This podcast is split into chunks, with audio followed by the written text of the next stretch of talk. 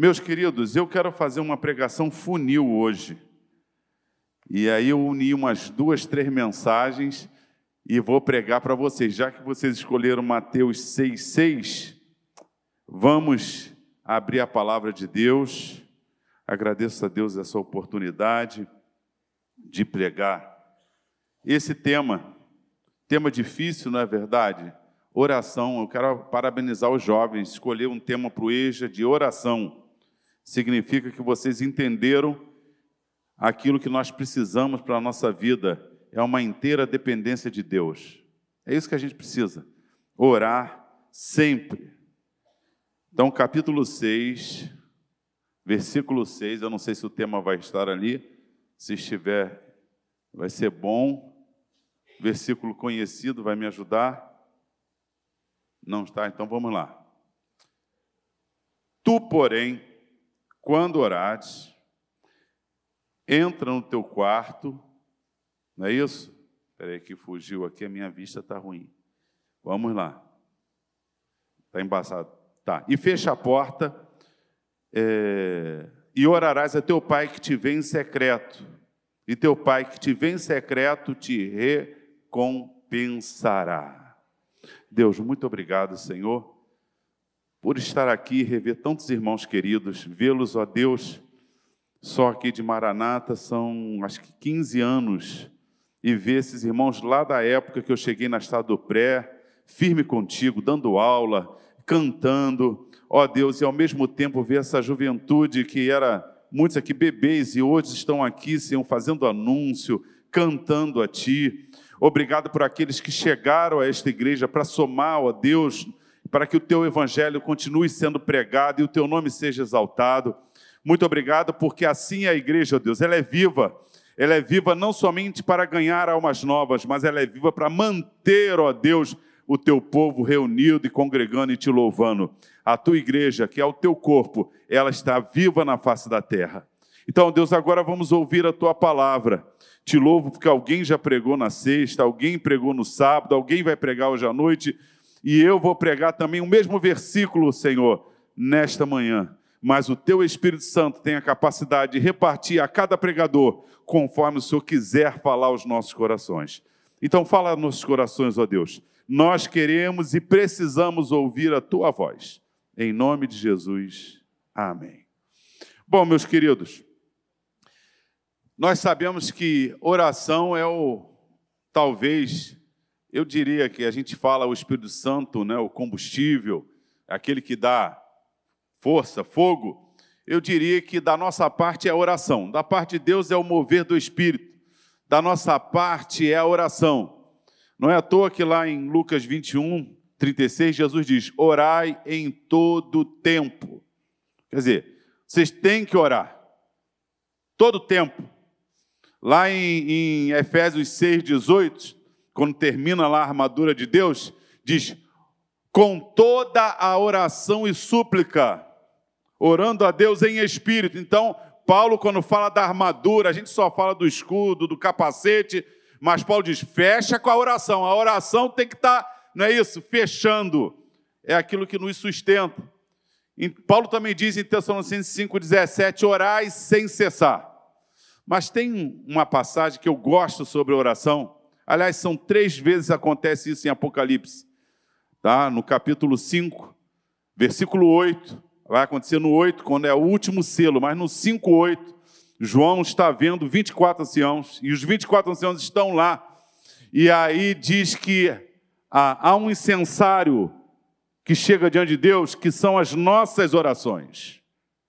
E aí no versículo 9 ele vai dizer que o Cordeiro, com o seu sangue, comprou os homens de todos os povos, raças, tribos e nações. Ou seja, a parte de Deus foi feita, o Cordeiro pagou a nossa dívida, a nossa parte está sendo feita. Nós estamos orando a Ele, clamando para que Ele intervenha na nossa vida. Então nós temos que fazer a nossa parte. Orar sempre, buscar a Deus.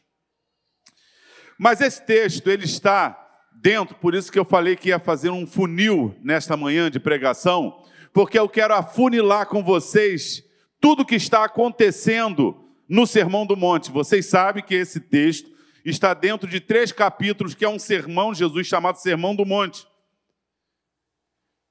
E então, antes de entrar no Sermão do Monte, o que estava acontecendo antes do Sermão do Monte e depois do Sermão do Monte. Diz a Bíblia lá no capítulo 4, nos três, quatro últimos versículos antes do capítulo 5, diz que Jesus estava indo por toda parte, pregando o Evangelho, ensinando, curando os enfermos, e começou a fluir multidões, multidões de todos os lugares, de, da Galiléia, da Judéia, de todo lugar, as multidões começaram a fluir, chegaram, e diz a Bíblia que Jesus curava a todos. Jesus está curando para todo lado, e onde tem doente, no local que tiver na Judéia, é, até na Síria, a fama dele foi percorrendo e o povo foi atrás para ver os milagres ver o que Jesus estava fazendo e as multidões eram curadas. Eu não tenho nem como imaginar isso. Já pensou multidões chegando aqui e sendo curadas? Com certeza você ia avisar a tua tia que está em São Paulo. Se tiver alguém na Europa, você avisa: Ó, oh, teu filho está doente, mas vem aqui, em Campo Grande, no Rio de Janeiro, que Jesus passou aqui e ele está curando todo mundo. então, antes do sermão do monte, as multidões estão atrás de Jesus por causa das bênçãos. No capítulo 8, que é após o capítulo 7, diz a Bíblia que quando ele termina o seu discurso, as multidões estão seguindo a Jesus.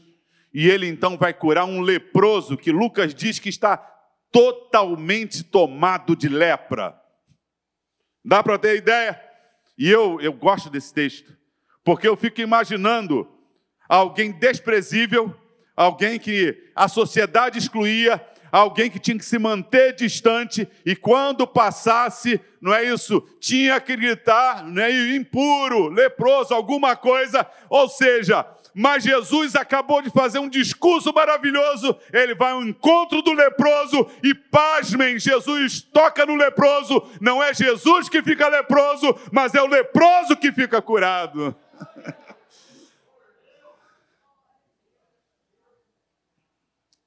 Então, nesse contexto, Jesus, afunilando, faz o seu sermão.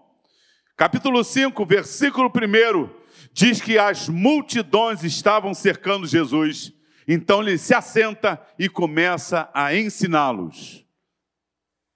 E Jesus, na sua introdução, quando ele começa a chamar a atenção das multidões, e eu acho bonito isso, Jesus não começa a falar sobre as curas que tinha feito, como os paralíticos andaram, como mortos estavam sendo ressuscitados. Jesus começa a falar: você quer ser bem-aventurado? Você quer ser feliz? Porque na nossa cabeça humana, não é isso, limitada, ser feliz é ser curado. Ser feliz é ter dinheiro. Né? Ser feliz é ter muitas amizades. Mas Jesus chega bem-aventurados, humildes de espírito, porque dos tais é o reino dos céus. Bem-aventurados que choram, bem-aventurados mansos, bem-aventurado os que têm fome e sede de justiça, bem-aventurados misericordiosos. E ele continua Bem-aventurados pacificadores. E aí ele vai dizer, versículo 11 e 12: Bem-aventurados sois vós, quando mentindo disserem toda sorte de males contra vós. Exultai, porque será grande o vosso galardão no céu. Galardão é recompensa. Essa é a tônica do versículo 6, de Mateus 6. Jesus faz a sua introdução dizendo: Bem-aventurados humildes que choram, os mansos, tal. Vocês têm uma recompensa garantida. Não importa se te caluniaram, se te perseguiram, se te odiaram. Inclusive, ele chega a dizer uma coisa que eu nunca fiz. Aliás, eu nunca sofri assim, né? então né? talvez. Exultai eu nunca vi ninguém dizendo, oh, mas como eu estou sendo caluniado no trabalho, como eu estou sendo odiado pelo meu filho, pelo meu pai, pelo meu irmão. Eu nunca vi. Eu desconheço, eu nunca consegui, talvez nunca precisei passar por isso. Talvez você já tenha. Em vez de chorar e dizer, vou desistir, Jesus diz: exulta, dá um brado de vitória, porque se você é rejeitado por estar fazendo a minha vontade na terra, grande será o teu galardão nos céus. Já terminando o seu discurso, em Mateus capítulo 7, 24 a 27, ele começa dizendo: Bem-aventuradas multidões, você terá um grande, uma grande recompensa nos céus. Ele termina o capítulo 7, 24, e ele vai dizer: Todo aquele que ouve as minhas palavras e as pratica, será semelhante ao homem prudente que edificou a sua casa sobre a rocha. Desceu a chuva, sopraram os ventos, correram os giros, bateram contra essa casa e não ruiu.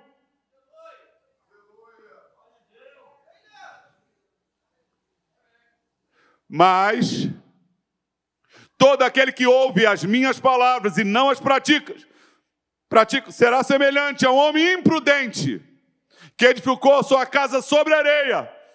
Quando bateu o vento, o rio, não é isso? A chuva, o rio ruiu.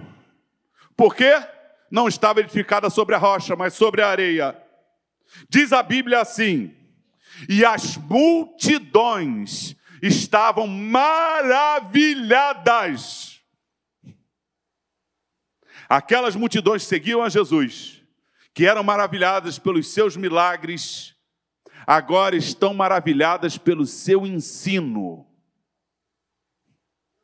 E no versículo 29 ele explica, Mateus explica que, olha só, porque Jesus não ensinava como os escribas, mas como quem tem autoridade. Ou seja, Jesus não era um bom professor, somente, né? Essa é a palavra de Mateus 23 sobre mestre, não é a palavra didáscalos, é ago, que significa conduzir. Jesus não é só alguém que ensina, ele me guia, ele me conduz. Então diz a Bíblia que Jesus ensinava como quem tem autoridade. Se você procurar essa palavra no Novo Testamento, ela vai ser traduzida como poder, potestades, mais uma, em alguns momentos, como direito. Então, se você quiser traduzir desse jeito, diz assim: porque Jesus ensinava como quem tem direito. Ou seja, vocês você já devem ter passado uma situação, eu já vi acontecer, quatro crentes, cinco crentes chamar a atenção de alguma coisa que alguém está falando, ímpio. E um ímpio diz assim: você, você, você, não, mas ele é crente, ele pode falar. Vocês já viram isso acontecer? Eu já vi. Vocês eu nem quero ouvir, porque vocês são crentes só de nome, mas ele pode falar isso eu vou ouvir. Ou seja, ter autoridade significa Jesus vivia o que ensinava e ensinava o que vivia. Ele começa, as multidões ouvem as bem-aventuranças e ele termina, as multidões estão ouvindo dizer: não basta ouvir o que eu estou falando, você tem que praticar. Quando vier a perseguição, quando vier a doença, quando vier a luta, é que você vai provar se você edificou a tua vida sobre Jesus, a rocha eterna, sobre a sua palavra, ou se você edificou sobre a areia, e aí você vai cair, porque se não tem alicerce, toda a casa cai. No meio desse discurso de Jesus, nós chegamos a uma sessão no capítulo 6 vocês conhecem, não vou falar o Sermão do Monte. Jesus fala sobre a lei, fala sobre os adultérios, sobre a luz do mundo, sal da terra. Depois do capítulo 6, ele vai falar sobre os dois caminhos, sobre os falsos profetas, ele vai falar sobre tudo. Mas no meio disso, no capítulo 6, Jesus vai falar sobre três sessões. E é dentro desse contexto que nós temos Mateus capítulo 6, versículo 6. Jesus e não a, a, questão de Jesus, meus irmãos, não é se eu tenho que orar sempre dentro do quarto, porque senão nós estaríamos em pecado hoje. Nós já oramos aqui pelas pessoas que queriam, nós vamos, vamos continuar orando, nós oramos pelo início do culto, nós oraremos pelo final do culto. Jesus não está ensinando que você tem que orar dentro do quarto. Não é o tema da mensagem de Jesus. O tema é a recompensa. Qual a recompensa que você quer de Deus. Esse é o tema. Então, Jesus, no versículo 1 do capítulo 6, ele assim: Guardai-vos de exercer a vossa justiça diante dos homens, para serem vistos por eles, porque vocês já terão recebido a recompensa. E aí ele começa do 2 ao 4 dizer: Quando você for dar esmola, não toque trombeta. Ou seja, quando você for ajudar alguém, não toque trombeta. Porque os hipócritas fazem isso. Eles querem ficar famosos, eles querem ser reconhecidos, eles querem entrar aqui e todo mundo fala: olha como ele é bom, como ele tem um coração grandioso, olha como ele socorreu aquela pessoa. Jesus disse: hipócritas. Quando você ajudar alguém, não saiba a tua mão direita o que faz a esquerda.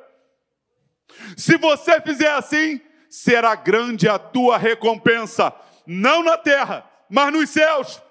Agora, se você quiser recompensa da igreja, do mundo, neste mundo, toque trombeta do que você faz.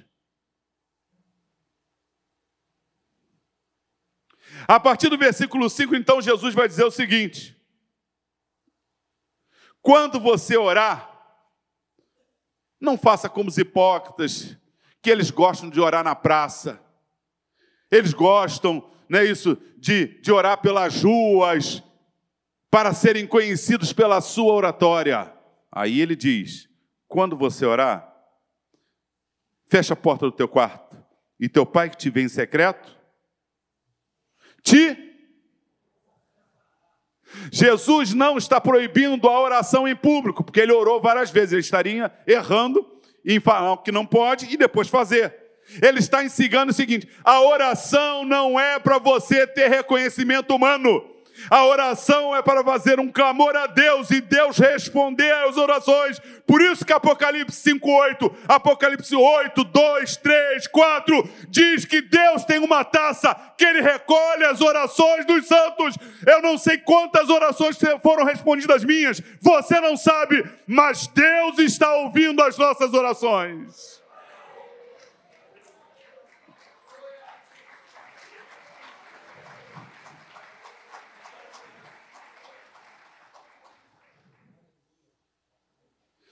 Se você, disse Jesus, for orar, nem precisa ficar repetindo. Porque ele já sabe do que você precisa antes. Ele não quer uma reza, ele quer um diálogo, uma comunhão. Você não precisa falar com ele a mesma coisa toda hora. Você tem que conversar com ele como dois amigos. Jesus disse isso em João 15, 15. Já não vos chamo servos, eu vos chamo amigos porque o servo não sabe o que faz o seu senhor. Ou seja, eu estou me comunicando com você como amigo, revelando a minha vontade, dizendo para você o que eu quero, o que eu gosto. Diga para mim o que você quer.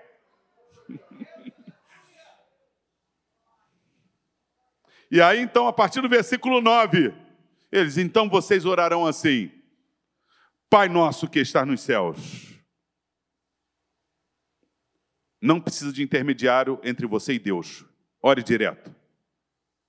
Você não precisa nem Maria, nem de Pedro, nem de João.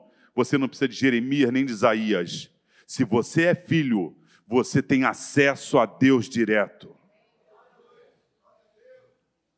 Santificado seja o teu nome. Não trate Deus como alguém comum qualquer. Coloque Deus em destaque na sua vida venha o teu reino. O que que Jesus está ensinando no Sermão do Monte? Ele está ensinando o evangelho do reino. Os judeus aguardavam o Messias para implantar um reino na terra, um reino justo, em que o rei pode reinar com equidade, não tem propina, não tem é, é, esquemas de corrupção. Jesus está dizendo: clame por um reino justo que seja implantado na terra, no reino dele.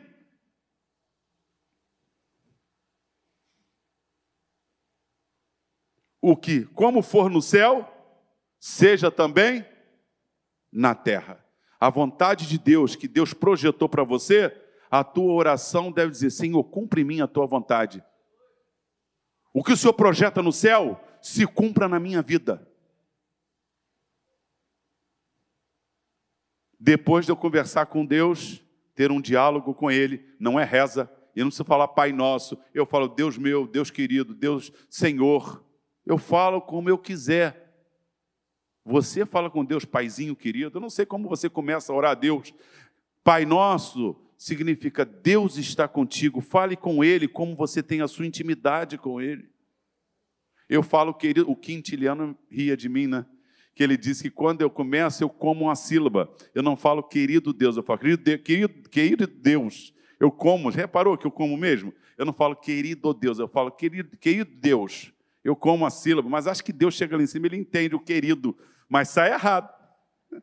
Aí Quintiliano, quem conheceu, né, quem eu estou falando, ria de mim, eu sei, você fala querido Deus.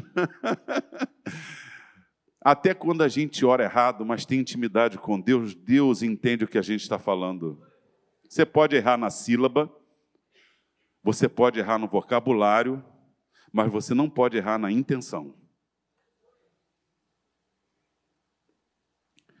Já que eu falei com Deus, pedindo que Ele seja exaltado, aí eu posso falar de mim. Já entrei na intimidade, o pão nosso de cada dia me dá hoje. O que, que você precisa de Deus? Fale para Ele. É uma porta de emprego? Deus cuida de você. Você precisa de uma cura física? Fale com Ele. Eu posso se taxar de maluco, mas eu nem sei. Você sabe o que aconteceu comigo? Parece, parece loucura. Né? Parece loucura. Você vai acreditar? Eu estava na reunião de oração domingo de manhã, de 8 horas, né? Aí, quando estava acabando a reunião, a nossa líder lá é a Roberta. A Roberta falou: ah, vamos fazer diferente, vamos dar as mãos na hora de acabar, e cada um vai fazer o seu pedido a Deus. Aí tudo bem. Aí demos as mãos, cada um fez um pedido que queria. Eu falei, sabe o que com Deus? Olha só, a Roberta não sabia. Eu falei, Senhor, eu, porque eu tive problema renal, não sei o que. Eu falei, Senhor, eu queria que o Senhor tocasse, fizesse algum milagre aqui nessa parte de mim. Eu conversando com Deus. A Roberta não sabe de nada. Oramos. Quando acabou a oração, ó, pastor, posso falar uma coisa para o senhor? Eu vi quando Deus tocava bem nessa parte do senhor. Ela não sabia o que eu pedi. Eu nem abri a boca, mas Deus sabe a intenção do nosso coração.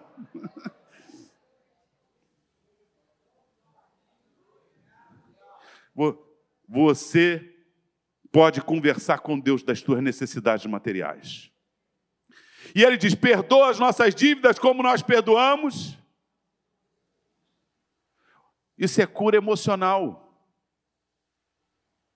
Cura emocional. Mesmo a falta de perdão faz mais mal a você do que a pessoa que te ofendeu. Você sofre, você fica com raiva, não quer falar com a pessoa, ela entra para um lugar, você vai pelo outro, você está definhando, vai aparecer um câncer na sua vida e a pessoa nem está ligando. Então você está pedindo, cura minha alma, eu quero perdoar os outros, eu quero ser perdoado. Me cura, Senhor. Perdoa as minhas dívidas. Terceiro, você pode orar pelas tuas necessidades espirituais. Livra-nos do maligno. Você quer, falou com Deus, quer que Deus seja exaltado, quer que o reino dele se implante, você quer que a vontade dele se cumpra no céu e na terra. E Deus quer ouvir de você. O que que você quer? Jesus não fazia isso sempre. O que tu queres? Chegava o leproso, o que tu queres? O paralítico, o que tu queres? Jesus pergunta a gente: você vai orar a Deus? O que tu queres?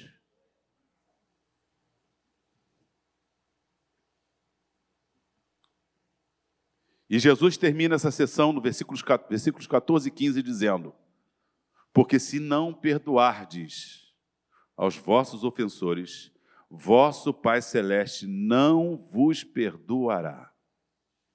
Então, eu quero te dar um conselho hoje. Quer receber uma recompensa boa de Deus? perdoe quem te ofendeu hoje. Nem precisa esperar a oração no final do culto, já pede perdão agora. E já perdoa quem te ofendeu. E se você é o ofensor, já propõe no coração, porque Jesus disse isso. Se te lembrares que teu irmão tem alguma coisa contra ti, deixa a tua oferta, vai, reconcilia em ti e ele, e aí sim oferece a oferta. A terceira coisa que Jesus disse, está lá no versículo 16, 17. Jesus vai falar: quando você jejuar, quando você jejuar, olha só, não faz cara de triste, de espiritual, porque você já recebeu sua recompensa.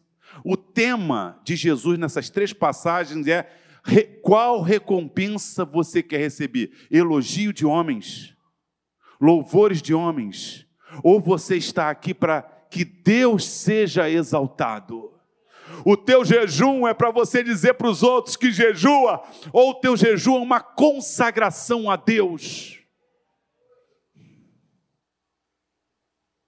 Quando você jejua, lava o rosto, Ninguém precisa saber. É claro que eu não estou falando de uma proclamação de jejum, como eu não estou falando da oração que a gente faz em público aqui. Jesus não está combatendo, vamos jejuar com uma causa. O que ele está combatendo é fazer jejum para aparecer. Recompensas humanas. Sabe como Jesus termina essa? Olha só, quase ninguém pensa nisso. Jesus termina essa sessão multidões, sermão do monte, multidões, bem-aventurança, não é isso? É, onde eu edifico minha casa, ele faz uma sessão que ele fala sobre três coisas: sobre esmola, oração e jejum. Sabe como ele termina essa sessão? Não ajunteis tesouros na terra. o tema de Jesus, a gente fala, não ajunte tesouro na terra, Augusto, não fique comprando casa, comprando carro não é só disso que Jesus está falando. É você ajuntar fama neste mundo, glória desse mundo, reconhecimento humano. A sessão que Jesus está fechando é o seguinte: olha só, que a tua esmola seja para abençoar pessoas e não para a tua vaidade, que a tua oração seja para que Deus seja glorificado, para que o nome dele seja honrado e não para que você seja reconhecido, que você jejue como uma forma de buscar a Deus e não para que os homens te exaltem.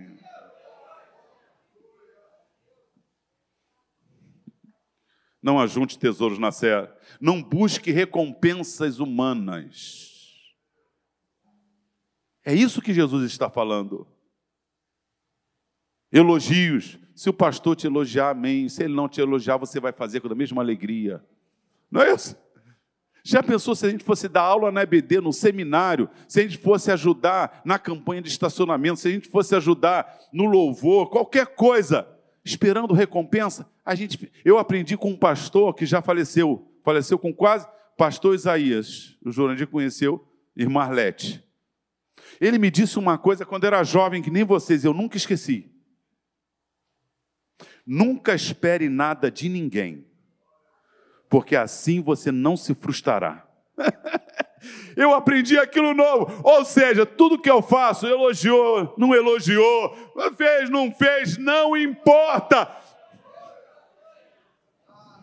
Se a pessoa, oh, obrigado pela ajuda que você me deu, você se alegra. Se ela não falar, você não tem dor no coração, porque você não esperava elogio, então não vai fazer diferença. Nós nos frustramos a maioria das vezes, porque nós esperamos dos homens aquilo que devemos esperar em Deus.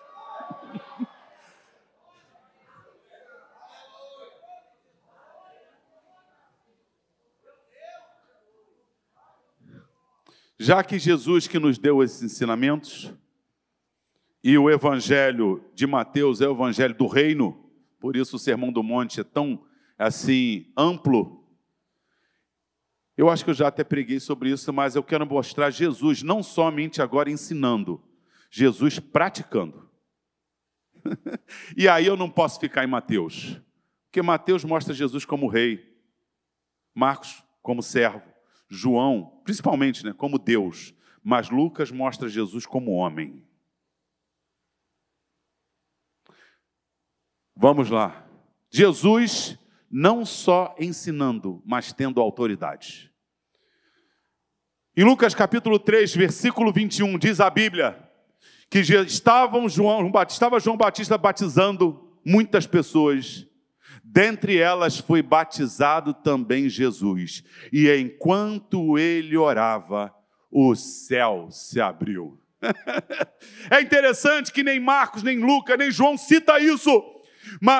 Marcos, João e Mateus, mas Lucas diz claramente que o céu se abre quando Jesus ora. Jesus é o meu modelo, ele tem autoridade. Eu quero dizer para você que enquanto você ora, o céu se abre. Você pode não estar vendo, mas não existe teto que pare uma oração de um crente que não procura recompensa humana, mas procura recompensa de Deus. No capítulo 5, diz a Bíblia, que é mais ou menos a época do Sermão do Monte, de Lucas capítulo 5, diz que Jesus chamou Pedro, os apóstolos, é, eles estavam pescando, e aí Jesus fala para eles, não pescaram, vai lá, joga a rede. Eles jogaram, pegaram um monte de peixe. Vocês conhecem a história. Logo depois, Jesus vai curar o leproso. Quando chega no versículo 15, diz que as multidões iam para ser curadas por Jesus. No versículo 17 diz que quatro homens levam um paralítico para ser curado. Sabe o que diz o versículo 16? Jesus está fazendo um monte de milagre, curando para todo lado. Versículo Jesus 16 assim: E Jesus ia para os desertos e orava. Ou seja, quanto mais fama Jesus tinha, mais ele orava, mais ele ia para o deserto, mais ele ia buscar a Deus. Jesus me ensina: quanto mais Deus me usar e Deus te usar, mais vai buscar a sua presença, mais tenha o teu momento com Deus. Jesus fazendo milagre para todo lado, ele ia para os desertos e orava. Capítulo 6, versículo 12, diz a Bíblia que Jesus foi para o monte e tendo passado a noite em oração, chamou a si os discípulos e escolheu os doze. Jesus me ensina a orar quando eu tenho decisões difíceis a tomar. Olha, Jesus é santo, não tem pecado. Jesus tem autoridade. E tendo autoridade, ele me dá um exemplo, ele é o meu modelo. Jesus começou orando enquanto estava sendo batizado. Jesus, quando era usado poderosamente, ele estava orando. E Jesus, quando tinha que fazer escolhas difíceis, ele foi para o monte, passou a noite em oração e escolheu os doze. no capítulo 9, versículo 18, diz a Bíblia que Jesus estava orando à parte com os seus discípulos. Então perguntou aos seus discípulos: Que dizem os homens ser o filho do homem? Uns dizem João Batista, outros Elias, Jeremias. Tu és o Cristo de Deus. Jesus, enquanto orava, trazia revelações do alto. Você quer ter revelação de quem é Jesus, do que é o Evangelho, que é a igreja? Você pode estudar, fazer IBM, fazer tudo, porque você vai estar. Mas eu quero dizer que assim como Jesus trouxe uma revelação profunda enquanto orava, nosso maior ampliar de conhecimento vem de uma vida de oração.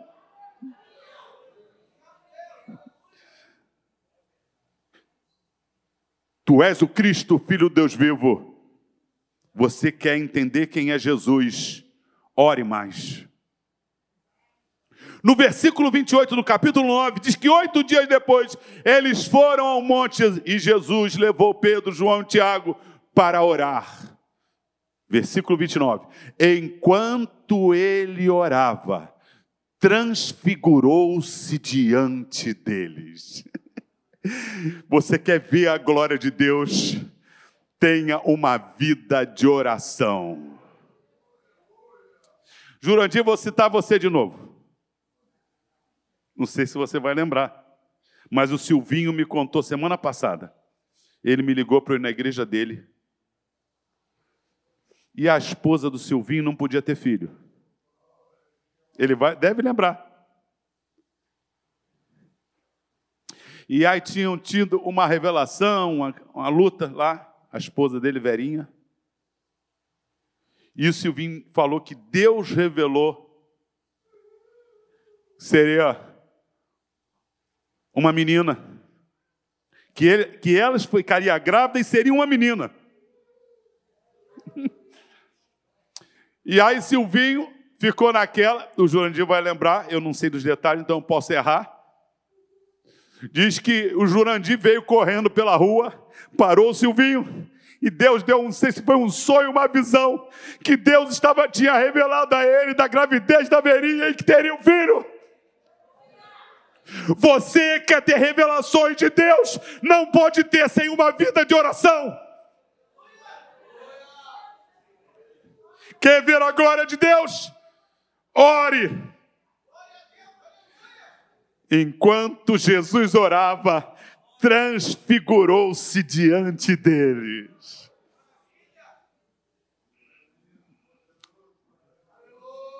Acho que ele lembrou. Lucas capítulo 22, versículo 39, diz a Bíblia. Jesus está prestes a ser preso. Ele vai para o Monte das Oliveiras. Ele já tinha orado nos desertos. Ele já tinha passado a noite em oração. Ele já tinha orado em certo lugar. Ele, ele já tinha orado, não é isso? Com a parte com os seus discípulos. Ele já tinha ido para o monte orar e transfigurou-se. Aliás, no capítulo 11, versículo 1, estando Jesus em certo lugar, orando, um dos seus discípulos lhe disse: Mestre, ensina-nos a orar. Só pode ensinar a orar quem ora.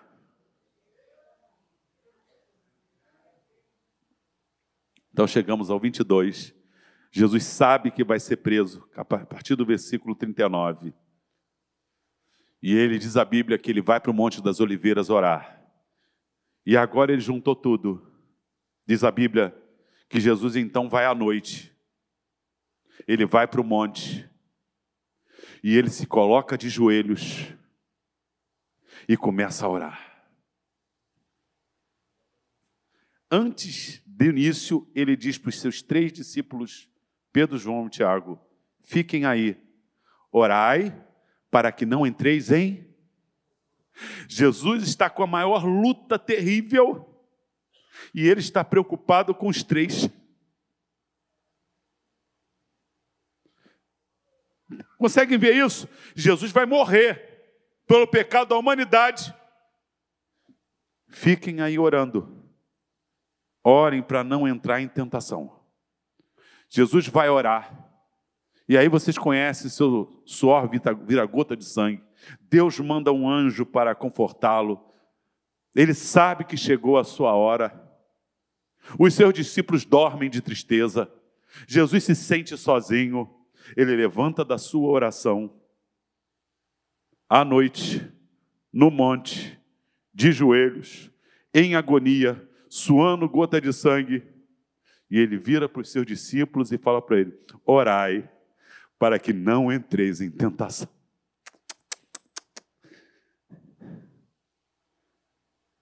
Se vocês querem viver Mateus capítulo 6, versículo 6, como eu quero também, olhe para Jesus.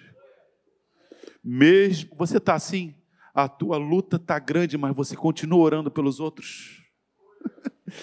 Você está desempregado e está orando para Deus abrir porta de emprego dos outros. Você está doente, está orando para Jesus curar. É. Você está sendo como Jesus. Você não procura recompensa humanas. Você não está fazendo troca com Deus. Se fizer, eu faço. Se me abençoar, eu abençoo. Se me responder, eu oro.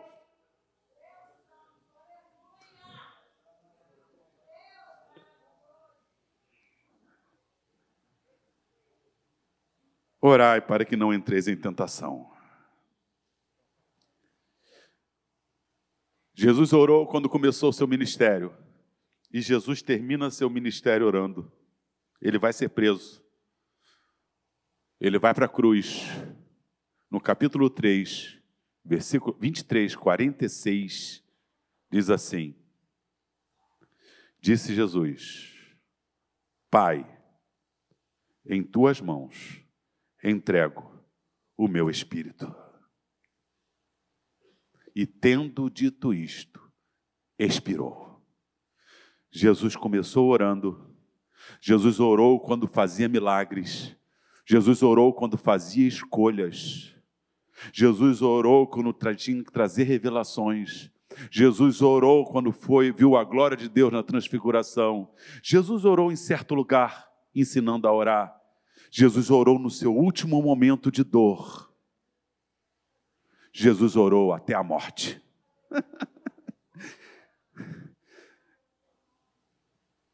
Isso que significa, vai ao teu quarto e teu pai que te vê em secreto. Quando Jesus estava orando e pedindo pela multidão, Pai, não perdoa-lhes. Ele estava orando em público.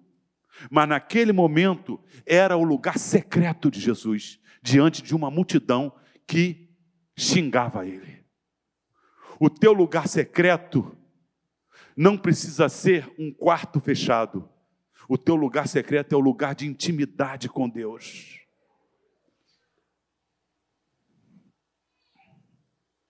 Quando você der esmola, quando você orar, quando você jejuar, não ajunte tesouros na terra. Muita gente está se entristecendo com Jesus porque não está recebendo recompensa humana, elogio humano. Não é isso? Chegou na igreja, um, dois anos já é diácono. Eu estou aqui há dez anos, nunca fui convidado. Mas você está fazendo para quem? Não é? Estou dando aula aqui na igreja há 20 anos, teve uma classe única e chamaram o irmão que está aqui há três anos. Mas você, quando vai dar a tua aula, para quem você dá? Você prepara a tua aula pela quantidade de alunos? Jesus não fazia assim. Seus maiores discursos, João capítulo 3, Nicodemos, João capítulo 4, a mulher samaritana, seus grandes discursos salvíficos foram feitos em particular. Meus irmãos, o tema de Mateus, eu sei que não sei nem o que pregaram ontem, ontem, ontem e vão pregar à noite, mas eu quero dizer para você que o tema central de Mateus 6,6 é: onde está teu coração? Qual recompensa você quer? Deus tem galardão 1 aos Coríntios, capítulo 3, versículo 12, diz que tudo que fazemos por meio do corpo passará pelo fogo. Ouro, prata, pedra preciosa, madeira, palha e feno se queimarão. Se o que você faz para Deus gera fruto, mas é com a intenção correta, tem galardão no céu.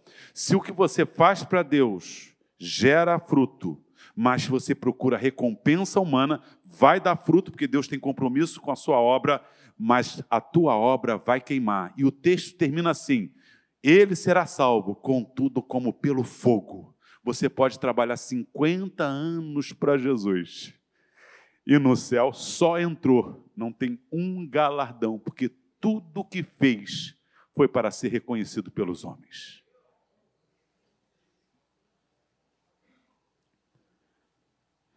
Filipenses, capítulo 2, a partir do versículo 5.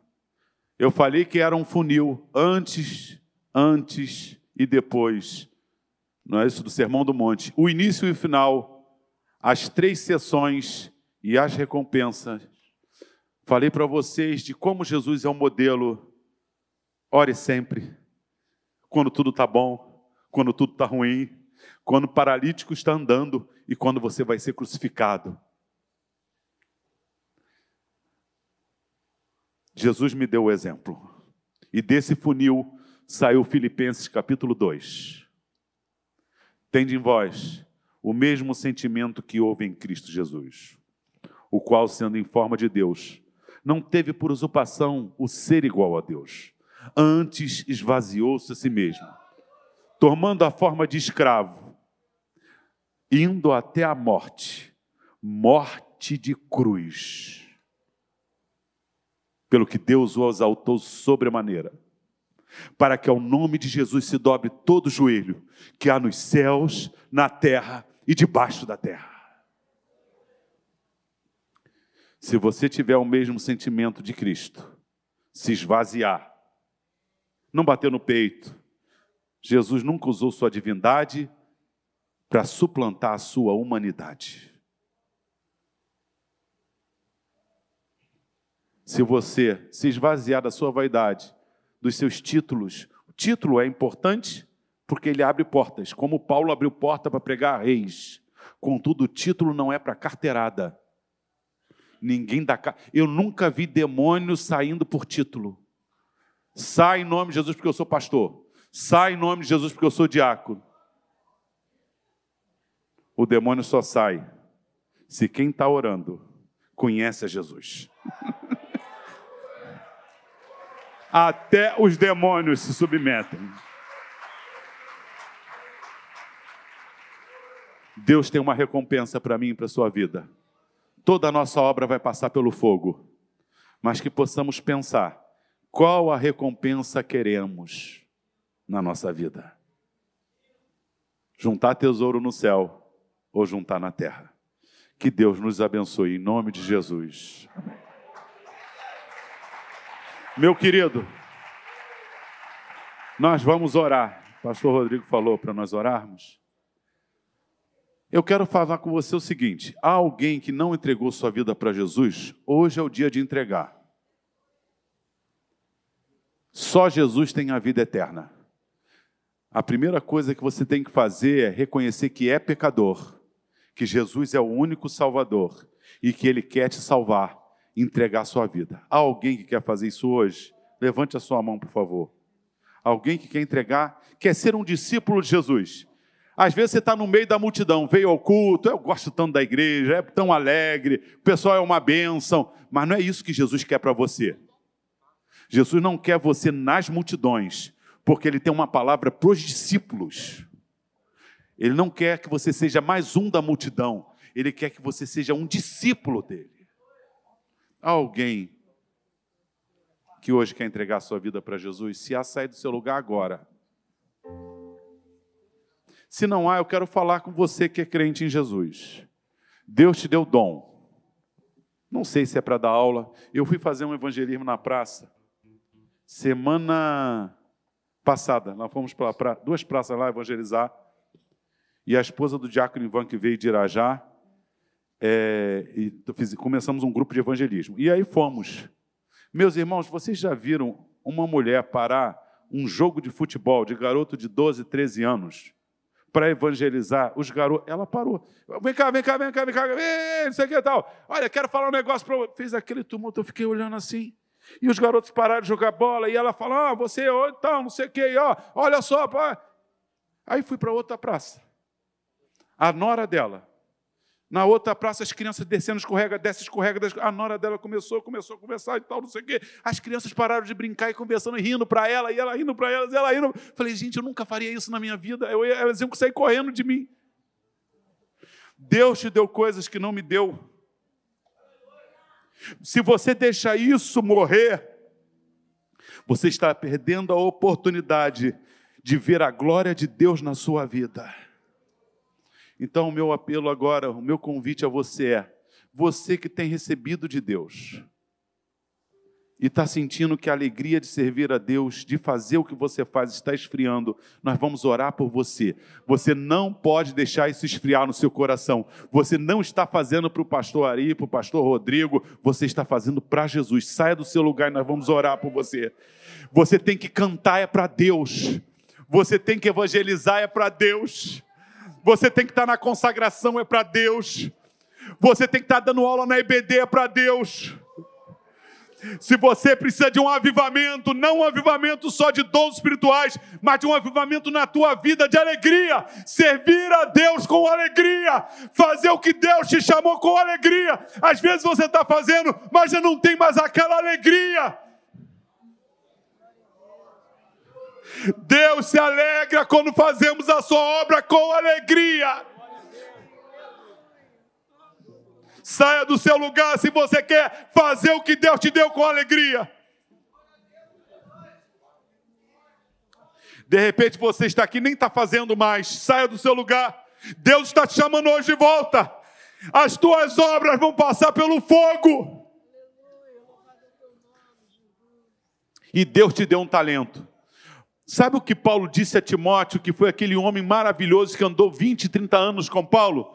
Desperta o dom de Deus que está em ti, o qual recebeste por imposição de mãos.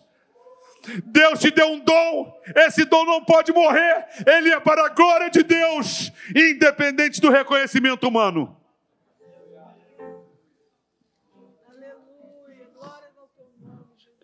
Quatro pregações sobre Mateus 6,6 quer dizer: Deus tem uma recompensa para a sua vida, que ela não seja humana.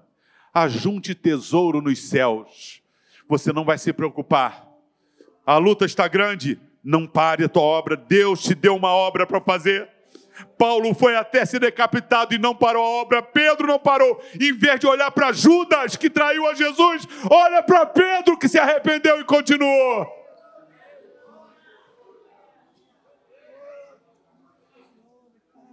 Deus tem uma obra a fazer, e essa obra está nas nossas mãos. O teu pai está te vendo em secreto, e ele quer te recompensar. Amém?